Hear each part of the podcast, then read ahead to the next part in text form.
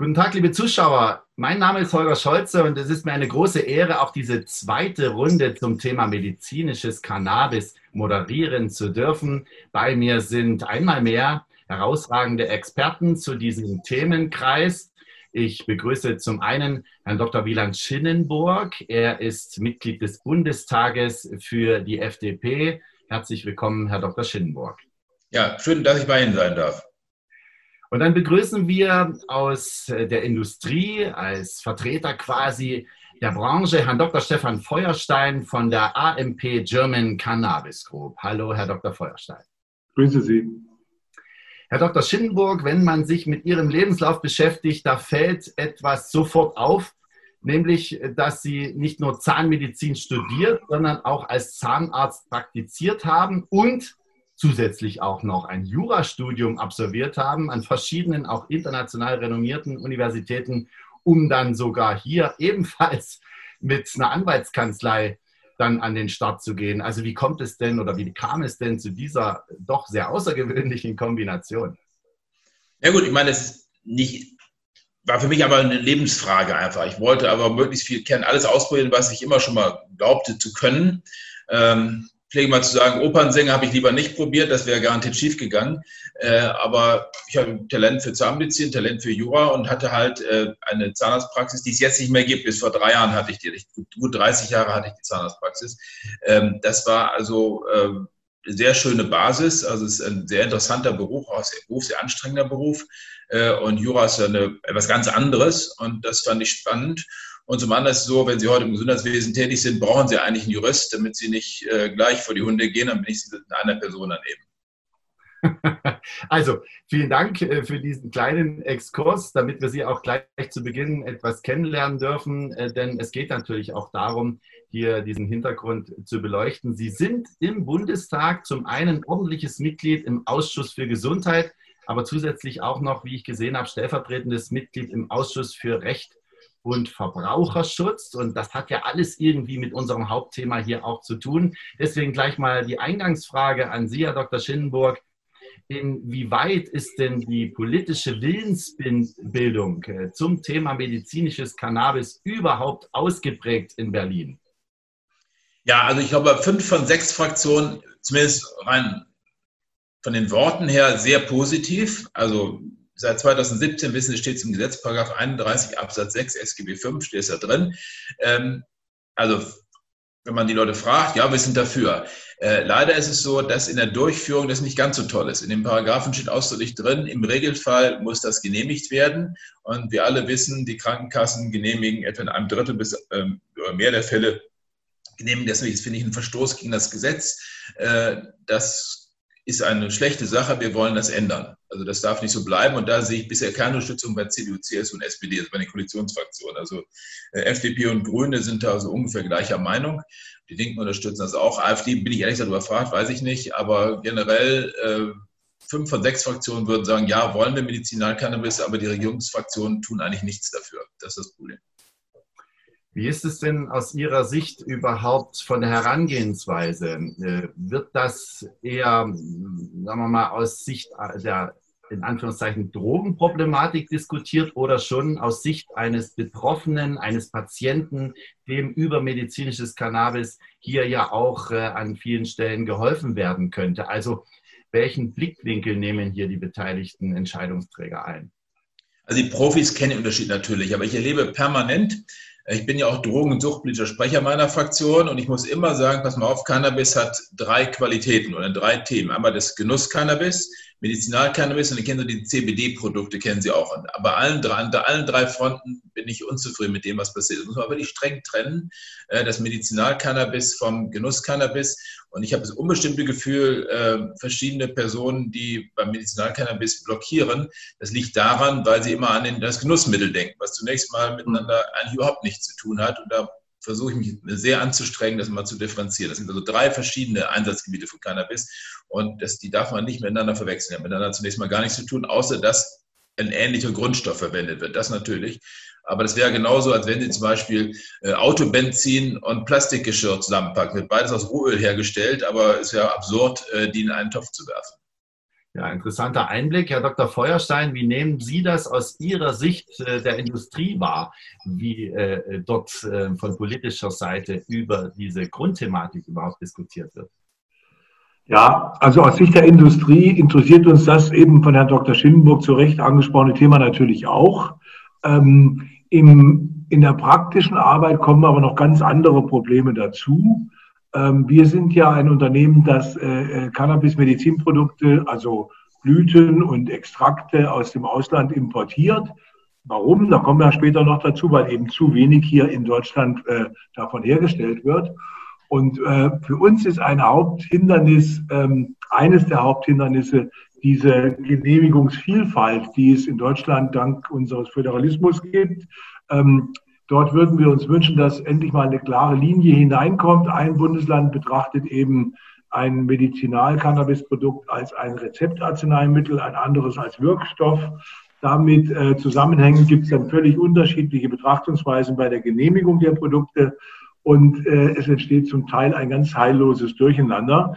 Ähm, Bayern hat da ganz spezielle Ansichten, zum Beispiel Schleswig-Holstein hat wieder andere Interpretationen. Also da würden wir uns wünschen, dass dort mal äh, mit einem eisernen Besen, wenn ich so sagen darf, gekehrt wird und eine einheitliche Sicht äh, stattfindet. Ansonsten vermisse ich, ähnlich wie Herr Dr. Schindenburg auch, die Unterstützung der Politik an der Stelle, wo man eben äh, inzwischen ja äh, durch Evidenz äh, nachweisen kann, ohne dass es jetzt große klinische Studien gibt, äh, dass Cannabis in speziell, speziellen Anwendungsgebieten, ob das jetzt Multiple Sklerose oder generell Schmerztherapie oder Onkologie ist, äh, durchaus ein äh, Medikament ist, was ähm, den Patienten hilft. Und da fehle, fehlt meiner Ansicht nach wirklich äh, eine tatkräftige Unterstützung der Politik bei der Zulassung dieser Medikamente. Hinzu kommt eine relativ große Wissenslücke bei den praktizierenden Ärzten. Also es ist eine schwierige Gemengelage insgesamt. Äh, wollen wir vielleicht mal auf das Produkt selber schauen. Nach meinen Recherchen hat der Bund äh, lediglich eine Abnahmemenge von circa drei Tonnen medizinischem Cannabis äh, ausgeschrieben. Ähm, auf der anderen Seite ist der Bedarf, Bedarf oder scheint mir der Bedarf deutlich höher zu sein. Herr Dr. Schindenburg, wie, wie kommt es denn zu dieser doch recht starken Diskrepanz? Also der Bedarf an Medizinalcannabis ist, glaube ich, im Moment, der Verbrauch ist acht oder neun Tonnen, also grob gesagt das Dreifache dessen. Äh, wir hatten in den letzten Jahren eine starke Steigerung, die wird sich jetzt ein bisschen abflachen, aber ich glaube schon, dass auch eine weitere Steigerung noch möglich. Ich glaube, die zehn Tonnen oder elf Tonnen werden wir schaffen. Ähm, und wenn Sie fragen, warum ist das so, habe ich ehrlich gesagt auch keine schlaue Antwort drauf. Es war, hat vielleicht damit zu tun, als man damit anfing, diese Ausschreibung zu machen, war der Verbrauch noch geringer. Nur es war wirklich für jeden absehbar, dass er steigen wird. Ähm, mir folgen die FDP, also ich habe für die FDP schon vor gut einem Jahr äh, die Forderung aufgestellt, man könnte sagen, wir wollen nicht 2,8 oder 3 Tonnen, wir wollen ja 10 Tonnen produzieren, den voraussichtlichen Bedarf. Ich sage, wir wollen 50 Tonnen produzieren in Deutschland und alles, was wir hier nicht brauchen, wird exportiert. Ähm, also damit würden wir, ich nenne es mein Stichwort, ist da Cannabis Made in Germany. Ähm, äh, so heißt auch der entsprechende Antrag auch. Ähm, wir haben in der Wirtschaft zunehmend Probleme, Autos und Flugzeuge zu exportieren. Und wir haben durch Corona bedingt große wirtschaftliche Schwierigkeiten. Wir sind händeringend auf der Suche nach neuen Exportgütern. Und aus meiner Sicht wäre qualitativ hochwertiges Cannabis, und das würde ich unserer äh, Wirtschaft zutrauen, das herzustellen, wäre ein guter Exportartikel. Und wir könnten damit auch eine ganze Reihe von Arbeitsplätzen schaffen. Wir müssen mit, mit auch alles tun, äh, um irgendwie die Wirtschaft wieder ans Rollen zu bringen nach oder während Corona. Und das wäre eine gute Möglichkeit. Und diese großen Cannabisplantagen, die sind auch aus meiner Sicht ohne weiteres Corona verträglich. Ähm, also ich kann nur dringend fordern, wir werden morgen darüber im Bundestag darüber diskutieren und da liegt der Antrag auch den Koalitionsfraktionen zur Abstimmung vor. Ich würde mich freuen, wenn Sie dem zustimmen würden. Ich befürchte, Sie tun es nicht. Aber äh, wie gesagt, die Grundwaffe ursprünglich mal, als man das konzipierte, war der Verbrauch tatsächlich in der Größenordnung. Aber erstens war es absehbar, dass es mehr wird und es ist auch mehr geworden. Ich müsste wenigstens, wenn man schon dieses komische Ausschreibungsverfahren macht, dann muss man wenigstens mal schnell sechs Tonnen mehr ausschreiben oder wie viel auch immer. Und ich persönlich würde sagen, lass uns 50 Tonnen machen.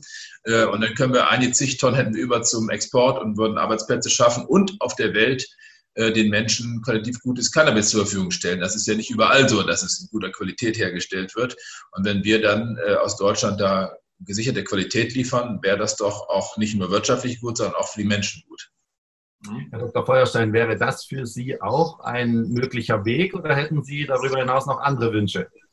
Nein, ich finde, das ist durchaus ein, ein, ein, ein sehr unterstützenswerter Ansatz, äh, kann ich voll, äh, voll mittragen. Ich möchte einen Aspekt noch ergänzen. Äh, das würde natürlich neben der verbesserten Versorgungssicherheit in Deutschland, äh, sagen wir mal, auch ähm, bei der Preisbildung möglicherweise einen positiven Effekt haben. Ähm, Im Moment wird der Markt ja äh, in Deutschland, abgesehen von wenigen bisher importierten Produkten, also wenige sind es nicht, aber aus dem nicht-europäischen Ausland, meine ich, ist es relativ wenig. Aber ansonsten wird der Markt ja im Moment ähm, zum ganz großen Teil von einem namhaften äh, niederländischen Unternehmen beherrscht, das natürlich auch die Preisführerschaft, um es mal nett auszudrücken, übernommen hat. Und das, was Herr Dr. Schindenburg anregt, ähm, würde nicht nur zu einer besseren Versorgungssicherheit, zu guten Exportergebnissen möglicherweise, aber vor allen Dingen auch zu einer Intensivierung des Preiswettbewerbs führen was ja schlussendlich aus der Sicht des Verbrauchers, eigentlich aus Sicht der Krankenkassen natürlich zu begrüßen wäre. Herr Dr. Schindenburg, um mal ein bisschen die Prozesse zu beleuchten, würde mich von Ihnen interessieren, mal einen Blick zu werfen in die Cannabisagentur des Bundesinstituts für Arzneimittel und Medizinprodukte. Ein sperriger Begriff, aber viele können sich trotzdem einiges darunter vorstellen. Wie genau stellt man sich denn jetzt die Prozesse bezüglich der Planung und Versorgungssicherheit von medizinischem Cannabis äh, durch diese Agentur vor? Ja, da muss ich mein Wort jetzt aus zwei Gründen sorgfältig wählen. Also erstmal weiß ich, ich habe die noch nie besucht. Das sollte ich mal machen, dass ich die mal besuche. Das ist der eine Grund. Der zweite Grund, äh, wir wollen sie auch nicht vergrätzen. Also Sie mögen aus diesen sorgfältigen Politikerworten erkennen, äh, dass ich da schon ein Problem sehe. Äh, ich finde das ganze Thema ein bisschen merkwürdig. Ja, vergleichen Sie mal mit einem, jetzt will ich keine Werbung machen, vergleichen mit Aspirin würde auch keiner auf die Idee kommen, eine Ausschreibung der Aspirinproduktion irgendwie durchzuführen. Die Firmen stellen Aspirin her und wenn sie zu viel hergestellt haben, haben sie, ist deren Problem. Ja? Also wie, wie muss man das planen? Es würde keiner auf die Idee kommen, wir brauchen dieses Jahr nur 500.000 Aspirinpilchen und mehr werden nicht hergestellt. Das wäre kein Mensch käme auf diese Idee. Äh, das wäre klassisches unternehmerisches Risiko, dass man sich vor, als Unternehmen vorher überlegt, wie viel werde ich vermutlich absetzen können. Und das würde ich hier auch andere übertragen. Das hat natürlich ein bisschen zu tun mit der, mit der Rechtslage. Es gibt diese berühmte Single Convention von 1961, wo ganz viele Länder, unter anderem Deutschland, sich verpflichtet haben, das alles ein bisschen zu regulieren. Ähm, da gibt es aber Länder, Sie haben es ja erwähnt, äh, Kanada und äh, die Niederlande, äh, die sind auch Mitglied dieses Abkommens und die haben es ja auch geschafft. Also wenn man schon eine Agentur hat, dann muss die wenigstens etwas kreativer arbeiten. So. Herr Dr. Feuerstein, ähm, vielleicht gehen wir noch mal äh, einen Schritt weiter. Äh, wie zu vernehmen war, fordern die Grünen die Abschaffung des sogenannten Genehmigungsvorbehalts bei medizinischem Cannabis. Klingt jetzt erstmal nicht so schlecht für die Wirtschaft, für Mediziner und natürlich auch die Patienten. Aber was verbirgt sich dahinter, beziehungsweise wie stehen Sie dazu? Also ich meine, ich denke, ein, ein generelles Abschaffen des Genehmigungsvorbehalts wäre schon ein sehr, sehr weitgehender Schritt. Ich bin da auch ehrlich gesagt kein Experte. Ich würde mir zunächst mal wünschen, ich habe das vorhin ange, angedeutet, dass ähm, mehr dafür getan wird. Wir selber versuchen es auch zu unterstützen, die sogenannten Informationsveranstaltungen mit Ärzten oder Apotheker. Zunächst erstmal überhaupt den, den Wissensstand bei den Ärzten, die diese Medikamente verschreiben sollen, möchten, können, ähm, den Wissensstand zu erhöhen. Also unser Eindruck ist, dass dort ein großer Nachholbedarf ist. Ähm, wir führen deswegen ähm, solche Informationsveranstaltungen durch, indem wir zusammen mit Partnern ähm, Ärzte und Apotheker einladen, wo wir jetzt nicht unsere eigenen Produkte vorstellen, das dürfen wir ja in dem Sinne gar nicht aus äh, wettbewerbsrechtlichen Gründen, aber wo wir eben auf die Wirkungsweise von Cannabis in verschiedenen medizinischen Anwendungsfeldern hinweisen, um eben, ähm, um eben äh, mehr Verständnis dafür zu wecken bei den Ärzten, die das dann äh, verschreiben können für den Einsatz dieser Medikamente als Alternative oder als Ergänzung zu bestehenden ähm, bekannten Medikamenten außerhalb des Bereiches. Mhm. Herr Dr. Schinburg, wie stehen Sie zu dem Vorschlag der, der Grünen? Ist natürlich immer ein bisschen schwierig, wenn man von einer anderen Partei kommt, sich der, der Sache zu nähern oder zunächst mal zu fragen, was will denn diese konkurrierende Partei? Also wie geht ein Politiker mit sowas um? Er geht damit um, dass er diese Partei anspricht und fragt, ob man nicht zusammen das machen will. Und das hatte ich denen auch vorgeschlagen. Also ich halte, äh, wir haben diesen Antrag der Grünen, da haben wir uns enthalten. Und zwar aus folgendem Grunde. Also das hatte äh, Herr Feuerstein auch schon ein bisschen angesprochen.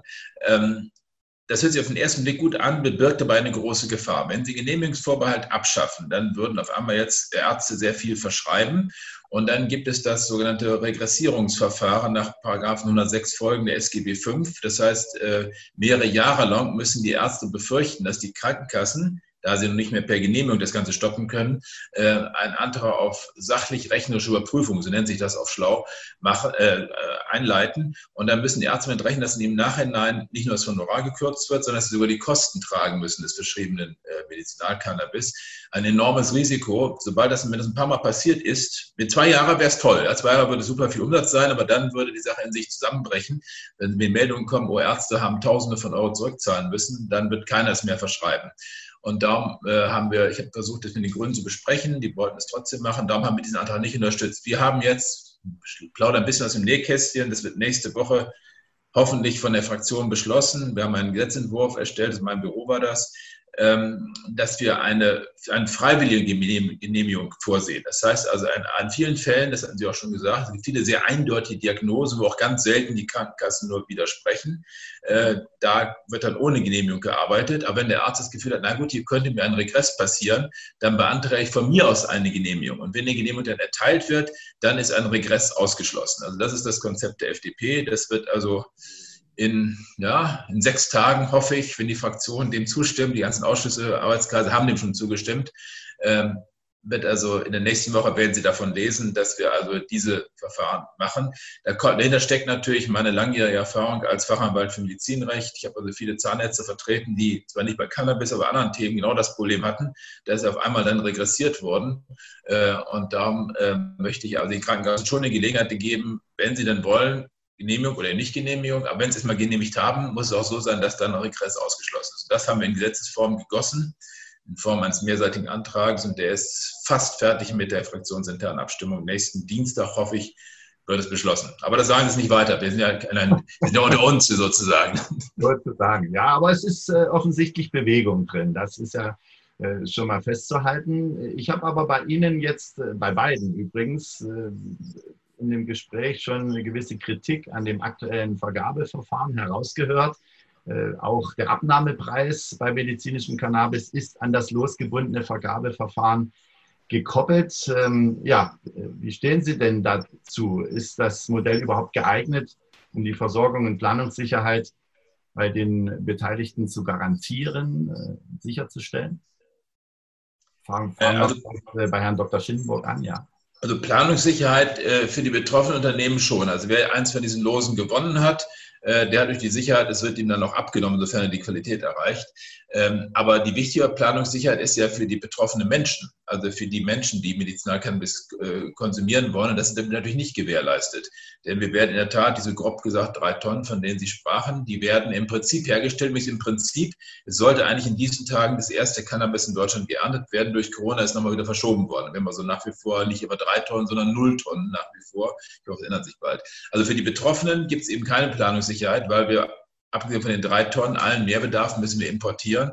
Und Sie werden sicher verfolgt haben, dass die sogenannte Legalisierung von Cannabis in verschiedenen Ländern stark voranschreitet und damit auch der Verbrauch von Cannabis. Ich bin mir nicht ganz sicher, ob Kanada, Israel und andere äh, uns auf Dauer die Mengen Cannabis liefern können und wollen, äh, die wir brauchen. Also ich glaube, dieses Verfahren ist nicht geeignet, wohl für die Unternehmen, die das los gewonnen haben, die sind ganz gut dran, nicht? aber für die, was eigentlich wichtig, die Versorgung der Patienten, das ist meiner Sicht dadurch nicht gesichert. Herr Dr. Feuerstein, wie gehen Sie mit dem Vergabevorgehen, äh, Vergabeverfahren um? Ja, ich sehe das im Prinzip ähnlich. Ich will noch einen, einen Gedanken hinzufügen. Äh, ich bin gespannt, wie das und auch zu welchem Preis die Ware dann wirklich auf den Markt kommt. Äh, es hat sich ja an dieses Vergabeverfahren für die Herstellung noch ein Vergabeverfahren eine Ausschreibung für die Distribution angeschlossen. Ein, ein, ein, ein Frankfurter ähm, Medizinal-Cannabis-Großhändler hat das Verfahren gewonnen und der hat jetzt die Aufgabe, diese 2,6 Tonnen, die können wir am 50 Prozent können die erhöht werden, also maximal 3,9 Tonnen pro Jahr, wenn sie dann mal auf den Markt kommen, ab frühestens ja ab nächsten Jahres, wie, man, wie Herr Dr. Schillenburg eben zu Recht angemerkt hat.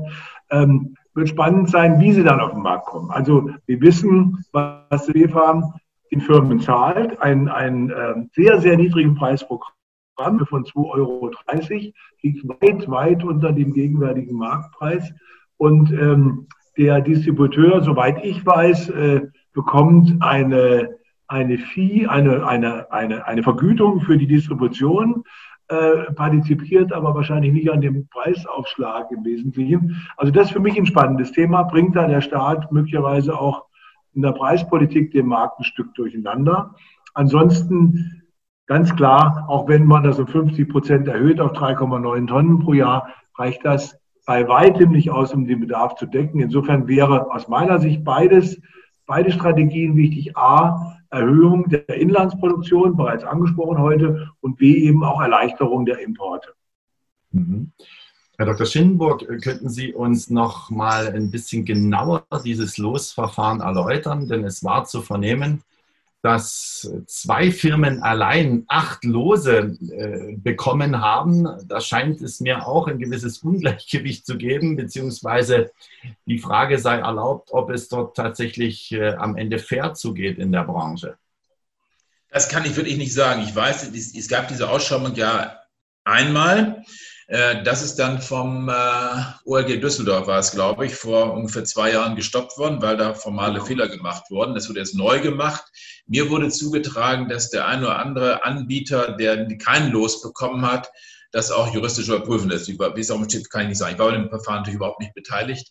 Ähm, ja, ich merke, ich bin generell skeptisch mit diesem ganzen Verfahren, ähm, aber es ist nun mal so, wird nun mal gemacht. Also ich habe jetzt keine konkreten Hinweise, dass da irgendwas falsch gelaufen ist kann gut sein, dass damit äh, die Gerichte noch befasst werden. Das bin ich aber ehrlich gesagt überfragt. Warten wir mal die juristischen Überprüfungen ab und vertrauen darauf. Herr Dr. Feuerstein, haben Sie dann nähere Informationen dazu? Nein, ich weiß natürlich, es wurden zwei, äh, zwei ausländische Firmen, Aurora und Afria, wurden mit relativ großen Losmengen bedacht.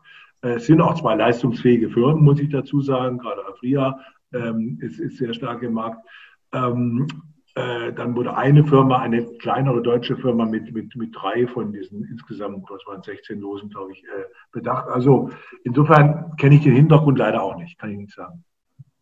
Okay, aber äh, wir haben wenigstens mal darüber gesprochen, werden das auf jeden Fall weiter beobachten und verfolgen. Gestatten Sie mir noch eine Abschlussfrage an Sie beide. Ähm, jetzt äh, um dieses äh, zweite Gespräch zum Thema medizinisches Cannabis nochmal abzurunden. Wenn wir mal einen Blick in die Glaskugel werfen, in die Zukunft schauen, wo sehen Sie denn die Branche in den kommenden vielleicht fünf bis zehn Jahren, Herr Dr. Schindenburg? Ja gut, es muss auch einfach lustig sein. Wir fangen mit einem lustigen Spruch an. Ich bin extrem gut in Prognosen, nur dann nicht, wenn sie die Zukunft betreffen. Ja gut, also das erstmal vorweg gesagt. Ähm, also ich persönlich kann es ja auch nicht sicher sagen. Aber studiert hat wie Sie, ne? der ist dazu eher in der Lage als andere. Ja, gut, okay. Ähm, also da, gut, jetzt kommt der nächste Spruch. Also als Anwalt muss ich jedem Mandanten sagen, äh, vor Gericht noch vorher See sind wir in Gottes Hand. Ja, das ist also, wollte ich früher nicht glauben, aber nach 22 Anwaltsjahren kann ich das bestätigen. Also immer wieder überraschende Entscheidungen. Nein, ja, aber gesagt, sind wir ja unter uns, insofern können wir ja mal ein bisschen. Ja, genau, kann, kann, man, kann man ruhig mal ein bisschen ablästern, ja. Nein, also ich, ich persönlich meine, alles, was ich so mitkriege, sagt mir, dass das Thema Cannabis generell, nicht nur Medizinal Cannabis, generell Cannabis äh, sehr viel Zukunft hat. Übrigens auch das Genuss-Cannabis auch und auch diese CBD-Produkte, die Öle und so weiter. Äh, bei allen dreien äh, ist die Bürokratie ganz dick auf der Bremse. das ist aber strikt gegen das, was wir eigentlich alles beobachten. Also wir haben einen Tanz zu Naturprodukten, wir haben wir, eine auch geistige Öffnung von Ärzten, von Patienten, dass sie bereit sind, bei hartnäckigen Erkrankungen auch was Neues auszuprobieren, wenn es denn qualitätsgesichert ist, das ist immer vorausgesetzt. Ähm, und deshalb spricht sehr, sehr viel dafür, dass in allen drei Cannabis-Bereichen, auch Medizinalcannabis, von einer deutlichen Marktausweitung auszugehen ist. Aber wieder, das ist so, nicht? Prognosen, die Zukunft betreffen, sind nicht meine Stärke. Ja, aber ganz herzlichen Dank. Es ist trotzdem äh, schön für uns, da mal ein bisschen Einblick äh, zu erhalten und dann können wir es ja auch überprüfen und uns dann in fünf bis zehn Jahren wieder unterhalten. Das sehe ich schon kommen. Ich, unter Ausschuss des Rechtsweges habe ich das jetzt gesagt. Herr Dr. Feuerstein, wie sehen Sie es jetzt aus? Äh, also von, von dem Trend her, dass der Bedeutungszunahme, äh, teile ich die Auffassung von Herrn Dr. Schindenburg. Ich äh, gehe mal ein bisschen von der wirtschaftlichen Seite her noch an. Zunächst mal nachfrageseitig. Ich glaube, dass die Bedeutung von Extrakten, schon erwähnt heute, enorm zunehmen wird in der Zukunft. Blüten werden nach wie vor eine Rolle spielen, aber nicht mehr in dem Umfang im Verhältnis wie heute. Äh, das meine Prognose zur Nachfrageseite. Äh, zur Angebotsseite wird sehr, sehr spannend. Das ist ja doch ein im Moment jedenfalls noch äh, stark mittelständisch geprägter ähm, äh, Industriesektor, wenn ich so sagen darf. Äh, ich bin gespannt, wann äh, die ersten großen Player dort einsteigen. Das kann dann natürlich der Fall sein, wenn stärker nach klinischen Studien, die sehr, sehr viel Geld kosten, gefragt wird. Ein Indiz dafür, dass große Unternehmen sich engagieren werden, ist äh, äh, die Tatsache, dass zum Beispiel eine Firma wie Stada, die ja bekanntermaßen sich bisher mehr mit Generika beschäftigt hat, äh, vor ein, zwei Wochen mit einem australischen Extraktehersteller einen, einen Liefervertrag abgeschlossen hat. Das ging auch durch die Presse. Und äh, das ist nach meinen, meinen Kenntnissen das erste größere Pharmaunternehmen in Deutschland, äh, was sich äh, dem Thema Medizinalcannabis genähert hat. Da werden sicherlich andere große Player folgen und da muss sich der Mittelstand, wir sind ein Mittelständler, warm anziehen. Wir bleiben ohnehin an diesem Thema dran, werden diese Gesprächsrunden regelmäßig weiter fortsetzen. So ist es zumindest geplant, natürlich auch für die interessierten Zuschauer. Und im Namen dieser bedanke ich mich ganz herzlich bei Ihnen, lieber Herr Dr. Schinburg, und bei Ihnen, lieber Herr Dr. Feuerstein, für die interessanten Einblicke und Auskünfte. Ich weiß, Sie müssen jetzt gleich zu Ihren nächsten Terminen. Wir wollen Sie nicht aufhalten, bedanken uns aber ganz, ganz herzlich für Ihre Zeit. Herzlichen Dank. Ja, vielen Dank für die Einladung. Danke Ihnen auch. Alles Gute. Und liebe Zuschauer, wir sehen uns dann hier mit anderen oder weiteren interessanten Gesprächspartnern demnächst wieder äh, zum Thema medizinisches Cannabis. Herzlichen Dank und alles Gute.